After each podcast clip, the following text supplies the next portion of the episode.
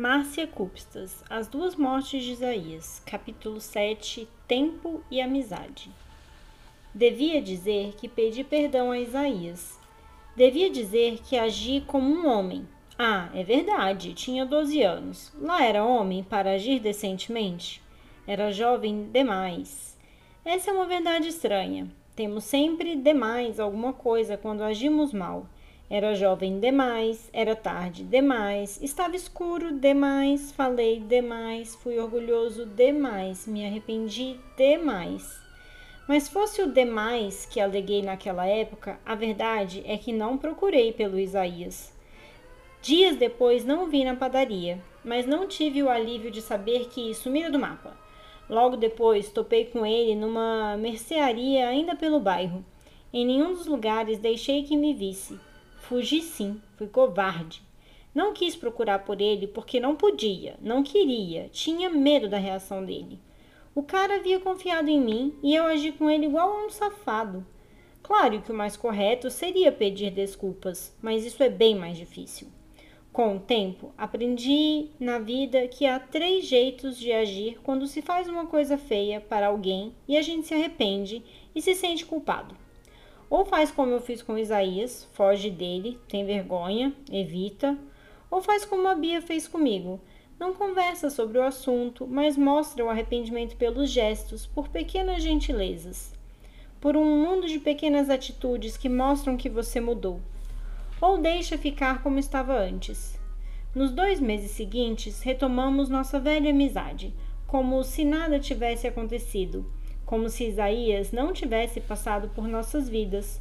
Só uma vez a gente quase derrapou nessa conversa, quando, certa tarde, levávamos o Otto num passeio. Ela alisou o pelo de meu cachorro e disse: Como você gosta dele, Miguel? Se ele tivesse mesmo desaparecido, você. Então lembrou e parou de falar. Olhou para meu rosto e desviou os olhos. Peguei a guia da sua mão e voltamos para casa. Acho que era um mistério denso demais, verdadeiro demais, e isso nos confundia. Era melhor o silêncio. No dia a dia, depois das aulas, eu ia para a casa dela. Jogávamos videogame ou xadrez, e ela me ajudava com as lições de casa. Eu emprestava CDs de música. O próprio interesse dela pelo Tiago ou pelo Ricardo pareceu diminuir. Não a vi mais conversando com eles na escola. Por isso, levei um susto quando, no começo das férias, entrei na sua casa e encontrei o Tiago ali, na sala, como se fosse um grande amigo. Oi, cara, ele falou. Estava esperando por você. Olhei para a Bia. Ela disse baixinho: É sério, muito sério, Miguel. Tiago estava de um jeito como nunca vira antes. Apertava as mãos, virava e desvirava a franja com tanta força que, em certo momento, seu topete acabou espetado, feito o de um pica-pau. E foi ele que citou a pessoa e retomou o assunto que fingíamos nunca ter acontecido. Cara, eu não acreditei. Sabe aquela aposta da gente, o tal Isaías, um boboca com dons do além? Ele achou mesmo os cachorros, não foi? De verdade, eu não queria mais saber disso, mas o Ricardo pediu para vir aqui. Lá na casa dele estão de um jeito. Olha, deixa eu contar tudo de uma vez. O tudo era o seguinte: há dois dias raptaram uma menina e era justamente a irmã do Ricardo. Tinha chamado a polícia, comentavam até ser crime político, pois o pai dele era da Secretaria de Justiça. O sumiço aconteceu num parque, num bairro próximo. Viram uma mulher perto do bebê e quando a babá se distraiu recolhendo os brinquedinhos no playground, neném e mulher tinham sumido. Tudo muito rápido, nenhum resgate pedido. Eu vi o caso na TV, falou Bia. Nem me lembrei do sobrenome do Ricardo. Ficamos em silêncio, um olhando para o outro, ninguém com vontade de falar claro, direito, sobre o motivo de Tiago estar ali. E de repente ele começou a explicar de uma vez. O Isaías, naquele dia ele teve aí uma espécie de contato com o neném. O Ricardo lembrou disso, não falou com a família dele, não contou nada, mas Acho que a esperança é pedir para o Isaías, para ele tentar de novo usar os dons dele e achar a neném dessa vez.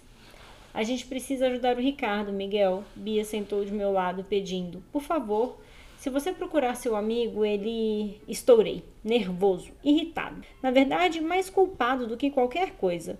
Como podiam pedir isso? Como poderia encarar o Isaías se fugira dele todo esse tempo? Amigo? Bia, você diz que o Isaías é meu amigo? Depois do que fiz com ele, do que a gente fez com ele, apostando com os dons dele, levando na brincadeira.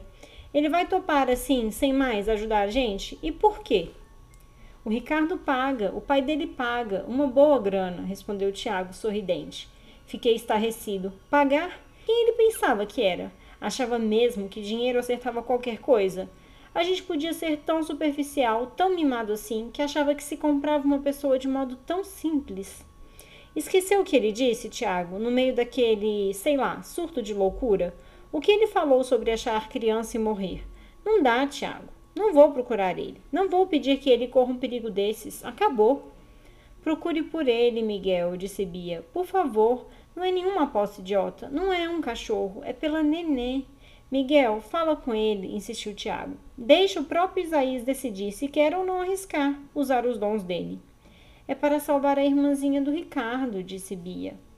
E seus olhos tão negros e tão brilhantes sobre o meu rosto, a seriedade que li neles acabou me convencendo. Vou tentar. Deixei Tiago na casa da Bia e segui a mercearia sozinho. Era uma missão minha. Como a Bia falou, ele era meu amigo. Se alguém pudesse convencê-lo, seria eu. Isaías está nos fundos da loja, fatiando e pesando frios. Pedi licença para conversar com ele e fui. Confesso que me assustei com a aparência de Isaías. Fazia quase três meses que não o via, e ele havia piorado muito nesse tempo. Emagrecera bastante, o rosto, antes redondo, agora mostrava duas covas na bochecha. A pele estava seca, marrom arroxeada. Entrei na salinha, ele sequer reparou em mim. Isaías, precisei repetir, até ele erguer os olhos. Ficou longos segundos me encarando, como se não me reconhecesse. Tentei sorrir. Ia falar o quê? Como? Enfim, resolvi me aproximar mais. Estendi a mão para ele. Fiquei com a mão lá, esticada, por longos segundos, até que Isaías abriu um sorriso triste e apertou molemente meus dedos. Mocinho voltou. Isaías sabia. Mocinho voltava e pedia. Pedi, sim, foi desculpas. De um jeito difícil, comecei a conversa. Desculpe, Isaías, por aquela brincadeira besta. Eu. Nem eu nem a Bia, a gente não teve nada com aquilo. Foram eles que deram as coisas do neném. Foi o Ricardo que. Ele deu os ombros. O uniforme largo em seu corpo mostrava os ossos salientes no pescoço e costelas. Não tinha outra roupa sobre a pele, além da jaqueta fina e das calças. Isaías achou que o mocinho ia ser amigo dele, de verdade, que, afinal, Isaías ia ter amigo aqui na cidade grande. Achou o cachorro do mocinho, coisa boa, que o mocinho entendia e respeitava os dons, coisa boa. E agora, o que o mocinho veio pedir? Não é coisa boa. Isaías, não fale assim, você. Você é meu amigo. Ele moveu a cabeça lentamente. Não acreditava no que eu dizia e até me antecipou. É a neném. Mocinho vai pedir que encontre a neném. Meu rosto ficou vermelho. Não podia mais mentir, manipular. Sentia medo e vergonha por mim, por ele. Então confirmei, torcendo para que ele me xingasse, me botasse para fora, recusasse com fúria a proposta que fiz a seguir. A irmã do Ricardo foi raptada. A polícia não consegue achar. A família dele está desesperada. Ninguém sabe onde a neném está.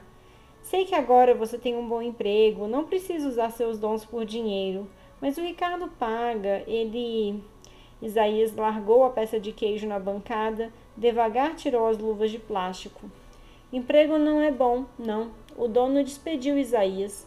Só estou até aqui até o final da semana. Isaías ia só pegar o dinheiro do mês e seguir pelo mundão de Deus. Aí, nem mocinho, nem ninguém encontrava Isaías, e não pedia para achar neném por dinheiro. O que podia dizer? Era causalidade, era sorte, encontrá-lo ainda a tempo? A tempo de quê? De usar os dons? Sua voz chiada estava bem baixa, quase inaudível. Ele me pareceu envelhecido e é essa a palavra certa. Vai ver é a sina, resumiu a ideia por mim. Isaías tinha mesmo de usar os dons por dinheiro forçar os dons para encontrar um neném. Tirou o jaleco, alcançou o terno atrás da porta, vestiu direto sobre a pele. abotoou, segurando os botões com a ponta das unhas, concentrado na tarefa um a um. De repente, caiu sentado sobre uma banqueta, exausto. Falava devagar e distante, palavra por palavra. Um sonho. Tá tudo distante e frio. Isaías está lá, tentando achar a criança. Isaías pega um paninho, paninho parece que vira fogo no dedo do Isaías. Isaías vê tudo ficar quente, um caldeirão de quente na testa de Isaías. Isaías tem medo. Seu rosto ganhou alguma expressão, as últimas palavras virando gemidos, mas se conteve, percebeu que antecipava um transe, evitou o confronto. Era Sina? Manteve os olhos fechados por um longo tempo, e quando os abriu, ele me viu. Realmente me focalizou mesmo, até com simpatia. Isaías achou que o mocinho ia ser amigo dele, mas se isso não pode ser verdade, então que o mocinho seja o destino de Isaías. Vamos agora, vamos fazer aquilo que querem que Isaías faça.